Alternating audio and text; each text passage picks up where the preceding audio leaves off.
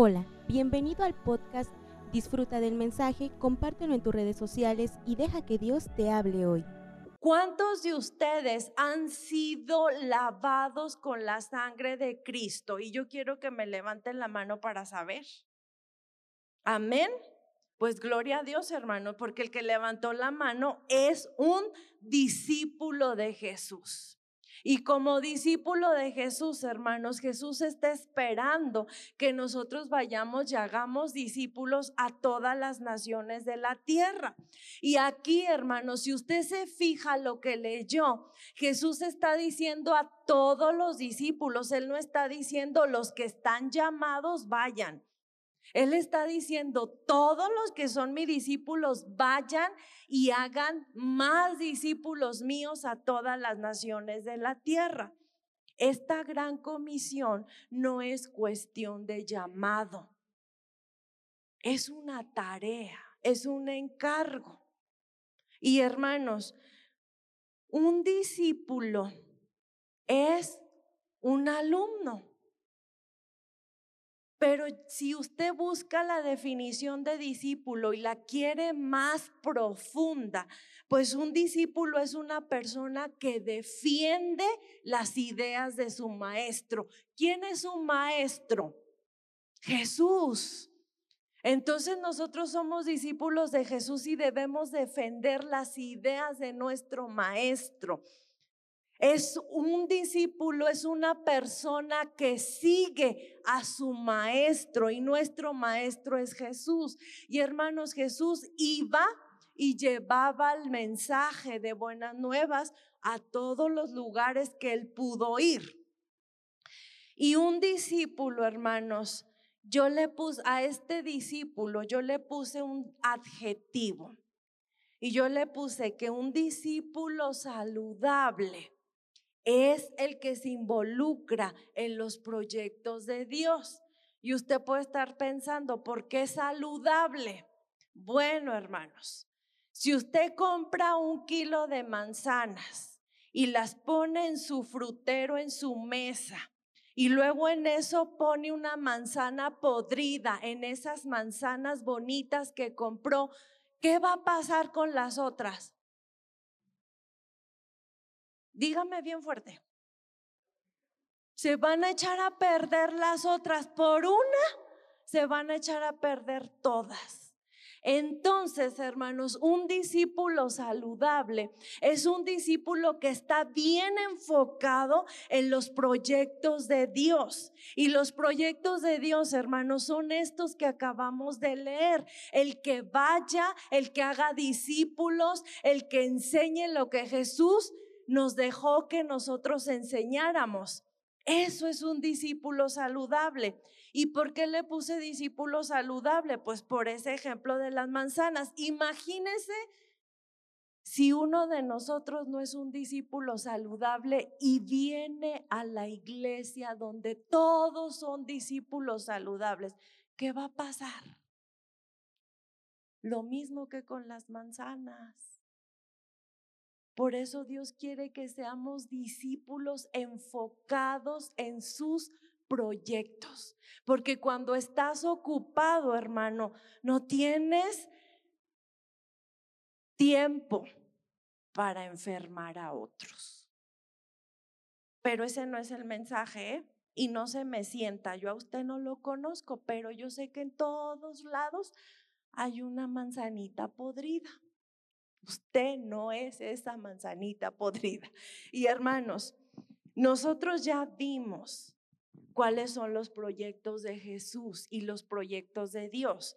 Y Cristo, hermanos, en la actualidad sigue llamando y enviando discípulos suyos a los no alcanzados. ¿Quiénes son los no alcanzados? Los que no tienen oportunidad de escuchar a Jesús, los que no tienen una manera tan accesible de conocer a ese Jesús. Aún en la actualidad, hermanos, con toda la tecnología que tenemos, hay lugares que no tienen ni una sola Biblia en su propio idioma.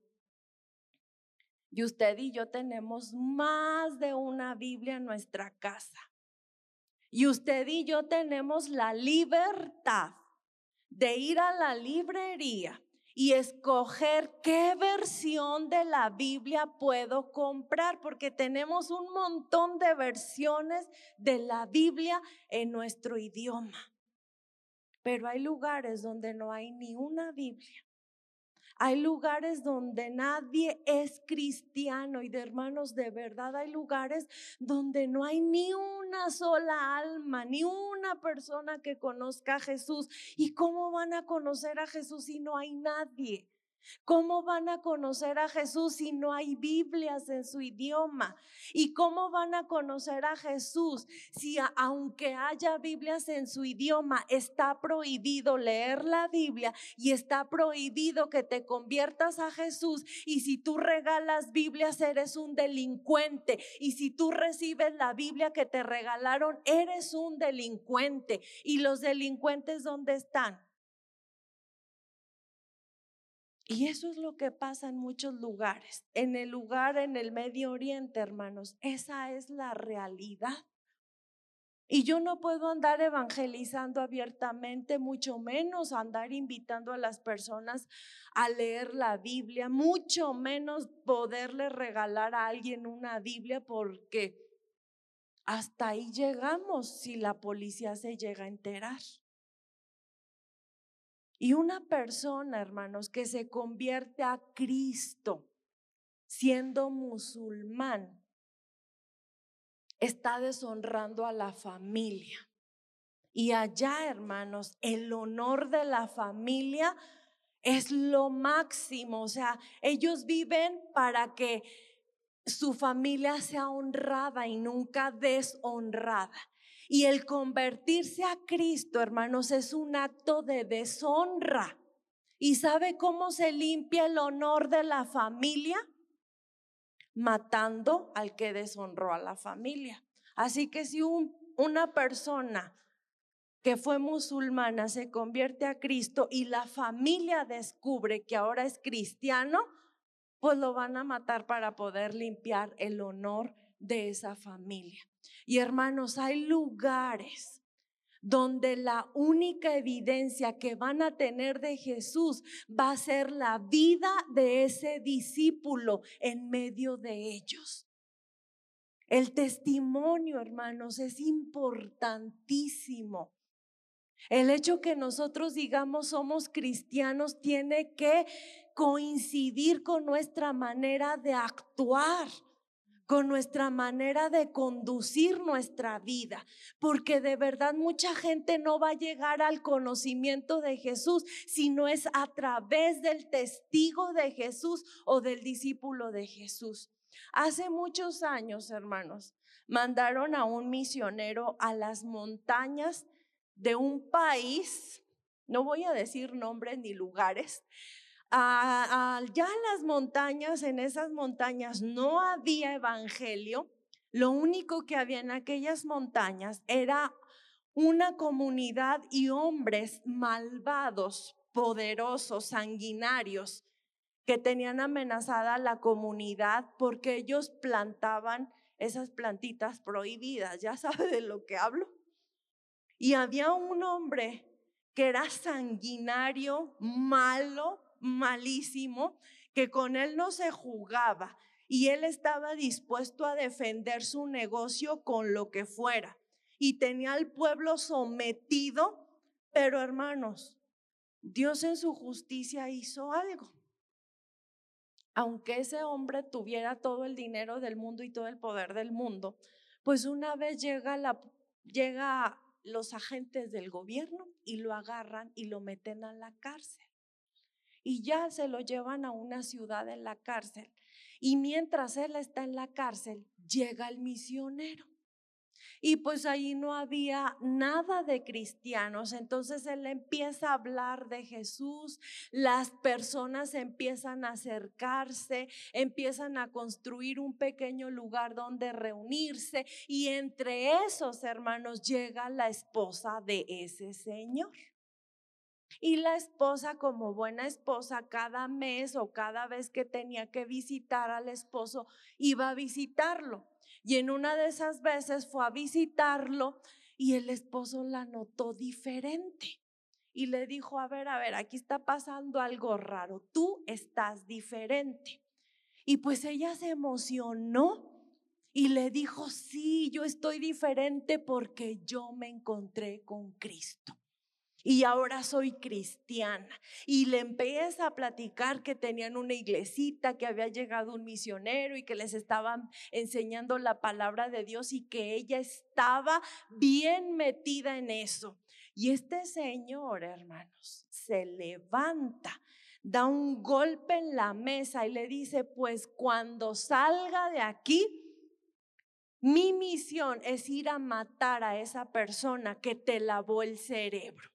Y se da la media vuelta y se vaya y deja a la pobre esposa. Pues la esposa se fue allá donde vivían y pues se le olvidó porque ella dijo, pues de aquí a que salga, pues yo creo que ni sale. Y eh, la obra continuó, hermanos, domingo a domingo se reunían y en un domingo, en un culto, a mitad de culto, llega un hombre y se sienta en la última silla. Y era el esposo de esta señora. Y el misionero pues hizo lo que siempre hacía, él predicó, les enseñó y se termina la reunión, el misionero se va a su casa que estaba al lado de la construcción que tenían, eran láminas, no era templo, pero él ya vivía a un lado de ese templo y se va a su casa y en eso, hermanos, le tocan la puerta y pues él abre. Y cuando abre la puerta, era el esposo de la señora. Y le dice, con que tú eres el que le lavó el cerebro a mi esposa. El pobre misionero no alcanzó a responder cuando, ¡pum!, le tiran el primer golpe y pues sin esperar el primer golpe, pues se, se desequilibró el misionero.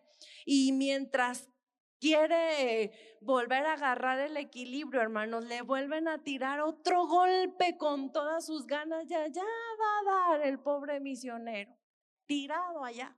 Y el hombre se fue. Oiga, todo el mundo se dio cuenta de lo que había pasado. Incluso si no quería que se supiera, pues el misionero tenía todo el ojo morado.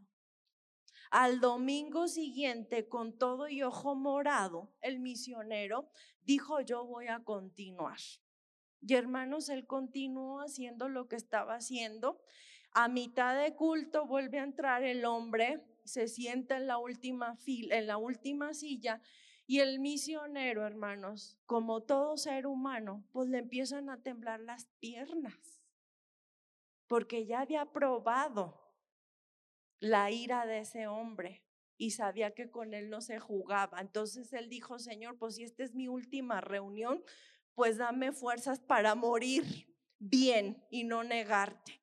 Y hermanos, pues él estaba así como que no quería que el culto terminara y lo alargó y lo alargó lo más que pudo, pero pues no se puede, hay que terminar. Termina la reunión y se va a su casa y él sabía lo que iba a pasar. Se sienta en una silla esperando que llegara el hombre a tocar la puerta para que pasara lo inevitable, porque él sabía a qué iba, lo iba a matar. Y hermanos, pues toca la puerta. Y el misionero antes de abrir la puerta se pone en pose. No sé si usted ha visto las luchas. Pues el misionero se puso en pose, pues para aguantar un poquito más el trancazo y que no se desequilibrara luego, luego. Y pues ya en pose, se abre la puerta. Y el hombre con su mirada amenazante y su autoridad y su prepotencia le señala y le dice, hoy yo me convertí a Cristo. Y el misionero no sabía si ya estaba en el cielo o qué estaba pasando, hermanos, porque no entendía. Y le dijo, ¿sabes por qué me convertí a Cristo? Le dijo, porque tú vives lo que predicas.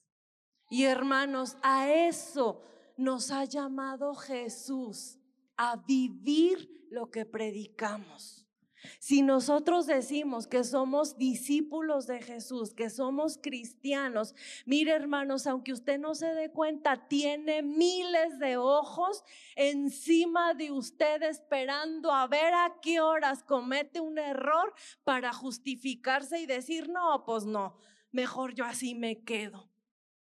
Pero Dios nos ha dado al Espíritu Santo para poder vencer y para poder ser testigos de Jesús y ser esa evidencia de Jesús donde quiera que estemos parados. Eso es lo que quiere Jesús. Y a veces, hermanos, hay una sola persona en, entre esas comunidades que necesita ser evidencia de Jesús. Y hermanos, cuando yo les digo ser evidencia de Jesús, suena bien fácil, ¿verdad que sí? Y todos nos motivamos y decimos, yo quiero ser esa evidencia de Jesús. Pero hermanos, es lo más difícil que te puedas imaginar, porque allá afuera, hermanos, hay muchos prójimos que uno dice, ay Señor, ¿te lo llevas o te lo mando? Porque son difíciles, porque van a buscar hacerte daño. ¿Y quién ama a todos sus prójimos. Yo sigo siendo imperfecta, entonces yo no amo a todos mis prójimos. Todavía no. Pero Dios me está llamando a hacer evidencia, los ame o no los ame, o me caigan bien o no me caigan bien. Dios me está llamando a hacer evidencia de Jesús donde quiera que yo esté parado y no me está llamando nada más a mí, nos está llamando a todos los que somos discípulos de Jesús. Y hermanos, cuando yo entiendo esto y cuando yo me doy cuenta de que predicar a Jesús en aquellos lugares es tan difícil, Dios me empieza a decir, Sandra, tu testimonio. Y hermanos, cuando Jesús me dice eso, yo dije, Señor, ¿cómo le voy a hacer? Hermanos, de verdad, amar a los árabes a veces no es tan fácil. Esos hombres son súper agresivos.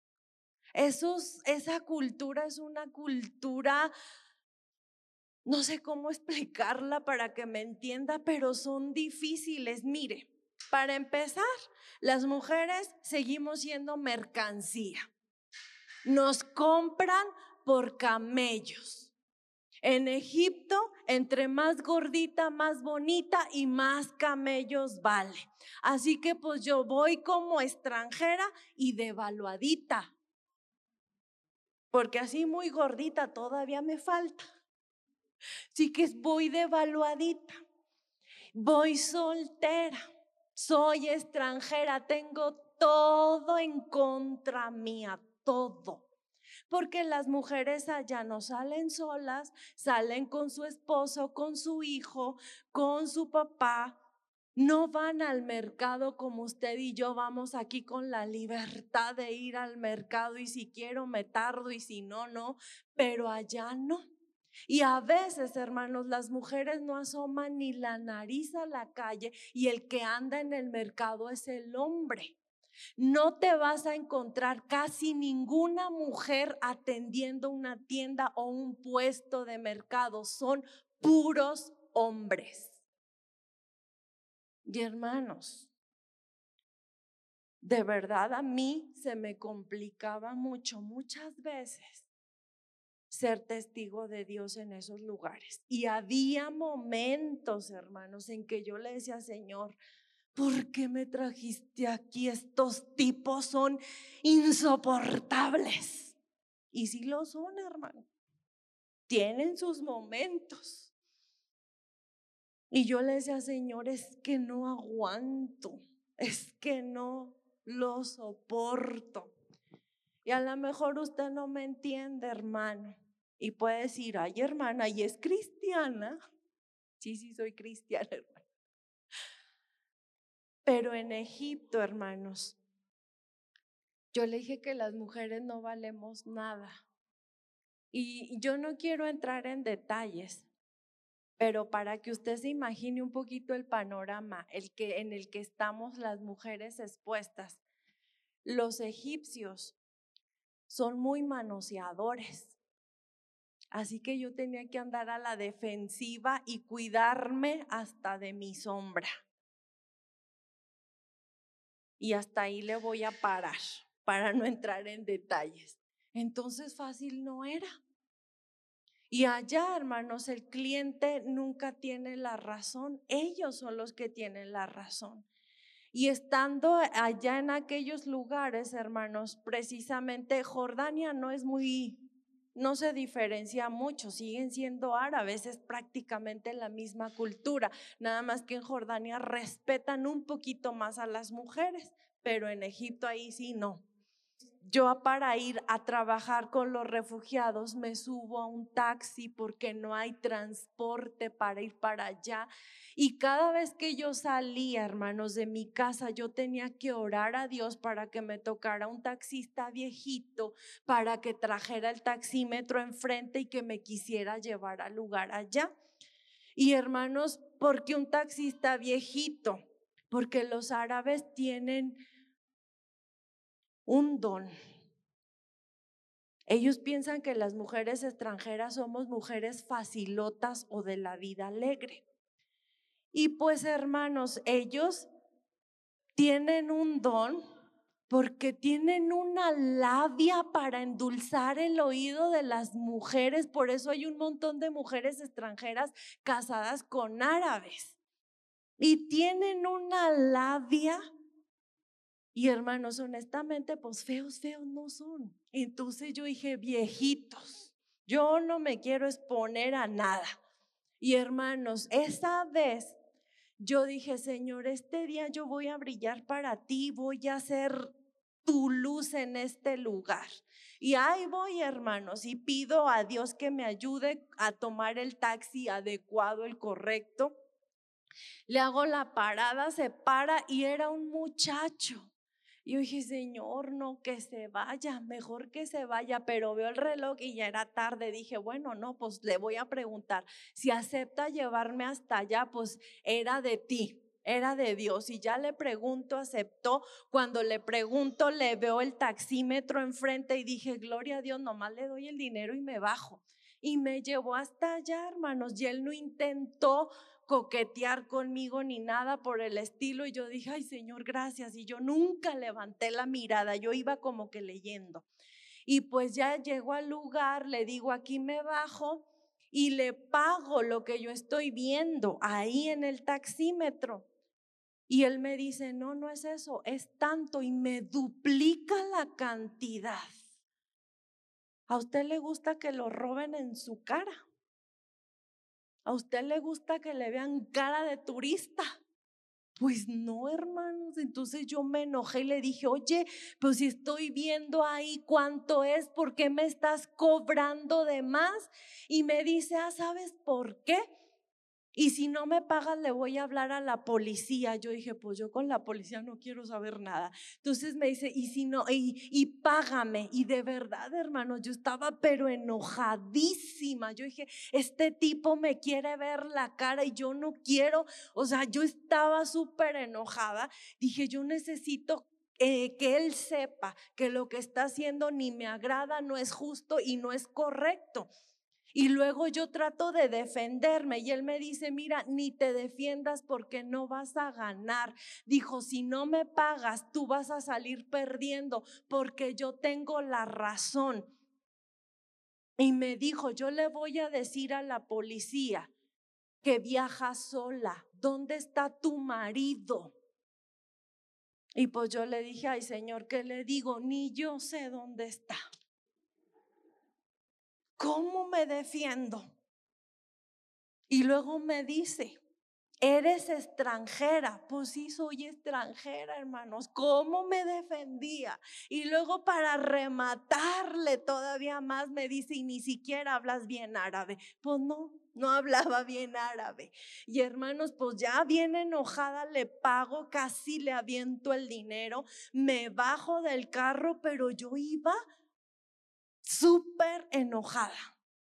Entonces, en mi enojo, yo quise sacar mi frustración y que él se diera cuenta. Me bajo y le aventé la puerta así del taxi, ¡pum! Yo se la aventé tan fuerte que yo sentí que el taxi se movió del impacto, pero no es cierto. Y yo descansé, dije, como quiera, le estrellé la puerta y se fue. Y yo empiezo a caminar y apenas di dos pasos cuando el Espíritu Santo me habla y me dijo, yo no te traje a azotar puertas. No, hombre, hermanos, lloré como Magdalena. Y me sentí el peor bicho, la cucaracha más apestosa del planeta. Y le dije, Señor, perdóname. Dame otra oportunidad, Señor. Y si tengo que aguantar que me roben en mi cara, pues gloria a Dios. También están robando a los hermanos en México. Pues gloria a Dios. No es nada más a mí, son a todos. Y hermanos, dije, pues ya, Señor, perdóname y perdóname. Y hermanos, pues Dios me perdonó. Y le cuento esto, hermanos, porque Jesús sabe que es difícil ser evidencia de Él donde nos tiene plantados. Pero Él dijo que cuando nosotros vamos y hacemos discípulos, Él iba a estar conmigo todos los días hasta el fin del mundo. Entonces, cuando tú y yo decidimos ser evidencia de Jesús, tenemos a Jesús a nuestro lado. Tenemos la ayuda del Espíritu Santo. Y si tú crees que tu carácter y tus defectos te van a ganar, pues pídele al Espíritu Santo que te controle para que seas esa evidencia de Jesús, aunque sea injusto lo que estés viviendo, pero que tu testimonio impacte más que tu reacción. Yo no digo que no se defienda, hermanos pero yo le pido que sea sensible a la voz del Espíritu Santo. Y tuve muchas experiencias nada agradables con los hombres. Pero gracias a Dios le puedo decir que Dios me dio la victoria. Y que hice lo que Jesús me pidió que hiciera. Que no fue fácil, que quise llorar y lloré cuando ya nadie me veía, pero Jesús me dio la victoria. Y eso quiere Jesús, hermanos, dependencia del Espíritu Santo para poder ser esa evidencia de Él donde quiera que estemos parados. Mire, leyendo la Biblia, yo me encontré cuando Pedro fue llamado por Jesús como discípulo. Y me encantó porque yo me identifiqué con Pedro y es la pesca milagrosa. Está en Lucas 5, no lo vamos a leer, se la voy a contar así rapidote. En la pesca milagrosa, hermanos, Pedro va a pescar al mar de Galilea y tenía otros dos amigos que iban a pescar con él. Los expertos dicen que para pescar o sacar buena pesca tienes que hacerlo de noche, al menos allá en el mar de Galilea. Y dice la Biblia que Pedro había estado pescando toda la noche. Amanece, hermanos, y el fruto de su trabajo era nada. Ni un pobre charal se les había pegado a la red, nada. Y hermanos, pues cuando no sacas nada del beneficio de tu trabajo, pues feliz, feliz no estás, ¿verdad que no? Porque para eso trabajamos, para que nos paguen o para tener dinero, para suplir las necesidades de nuestra familia. Y pues esa mañana, hermanos, Pedro y sus amigos ya están lavando las redes, ya yo creo que estaba cansado, ya se quería ir a su casa, yo creo que quería dormir o no sé, pero feliz no estaba. Y llega Jesús. Pedro no sabía quién era Jesús ahí. Sabía que era un maestro de la ley y como tal lo respetaban. Y hermanos, Jesús se acerca a Pedro y había gente siguiendo a Jesús y Jesús le dice, préstame tu barca. Y ya que Pedro le presta la barca, todavía le dice Jesús, bueno, ahora llévame un poquito más adentro para enseñarle a la gente desde acá. Y ahí va Pedro llevando a Jesús un poquito más adentro. Cuando Jesús termina de enseñar, Jesús, hermanos, quiere mostrarle a Pedro realmente quién era él. Y entonces le dice, Pedro, o ni le dijo Pedro, le dijo, echa las redes en ese lugar, hermanos. Pedro ya tenía la evidencia de haber estado pescando toda la noche. Pedro tenía la experiencia como pescador de toda la vida, que la hora en la que Jesús le estaba diciendo que echara las redes era la peor hora porque era de día. Si en la noche no había sacado nada, pues de día menos. Y aunque Jesús, todavía Pedro no sabía quién era Jesús, sabían que era carpintero. Era hijo de un carpintero, Jesús era carpintero y el carpintero le estaba dando una indicación al experto en pesca de que echara las redes y en la lógica de Pedro, hermanos, eso era lo ilógico. Y Pedro le pudo haber dicho, ¿sabes qué? Con todo respeto, ya vámonos a nuestras casas, lo que me estás pidiendo es ilógico. ¿Y cómo me puedes dar consejos a mí si tú eres carpintero y yo soy pescador?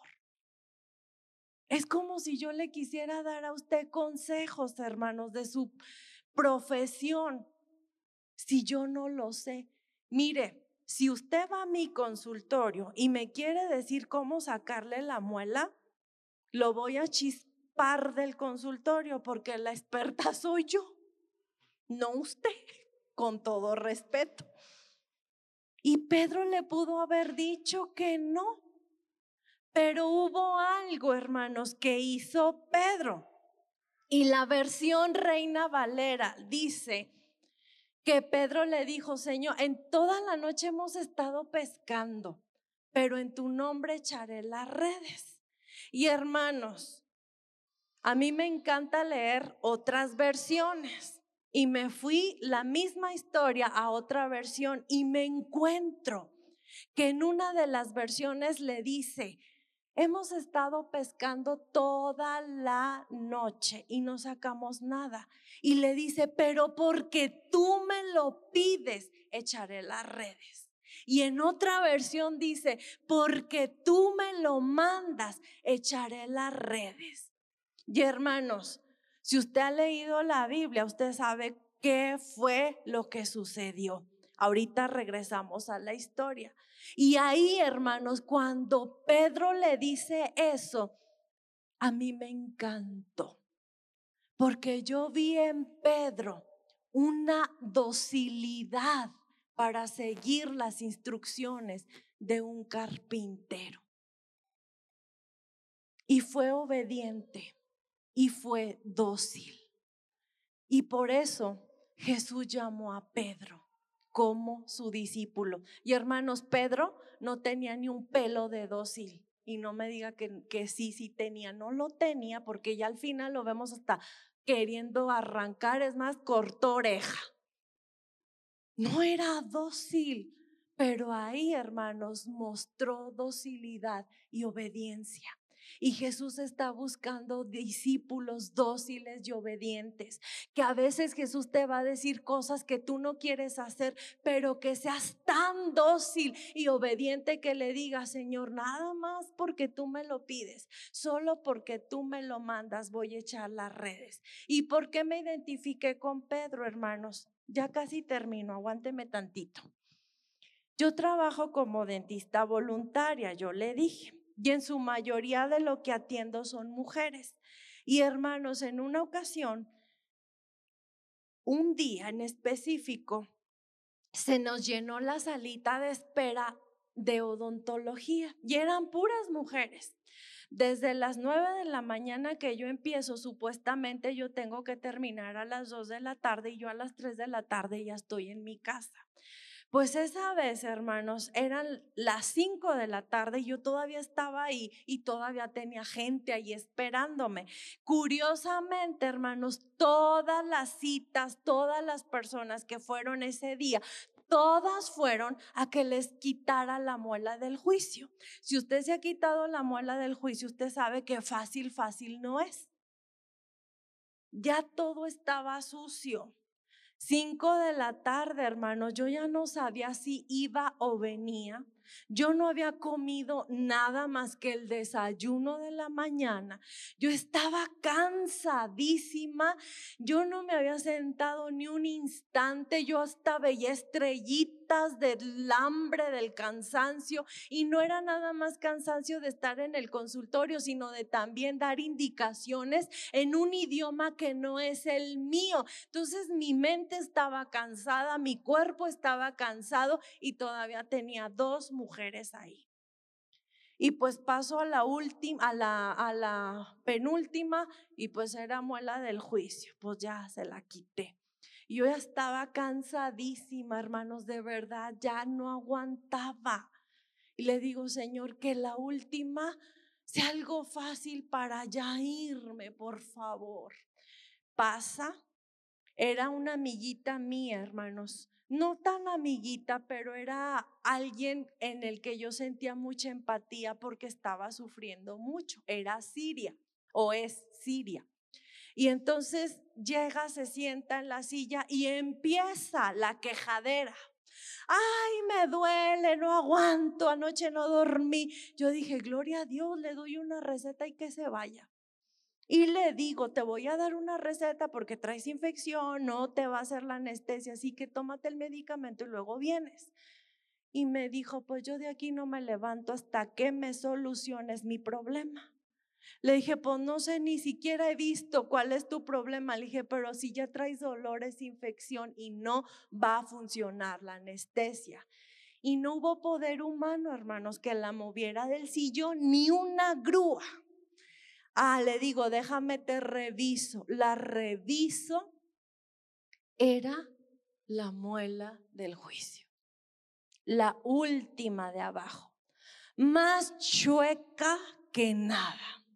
Todavía cubierta con la encía y la encía estaba toda roja, inflamada que si tú le aplastabas le salía hasta pusecita de, de la infección que tenía. O sea, era imposible poderle sacar la muela. Y por más que le expliqué que era cirugía, que había que partir la muela, que había que cortar encía, que había que hacer un montón de cosas y que todos los instrumentos estaban ahí todos sucios y que ya no tenía más nada y no había poder humano que la moviera.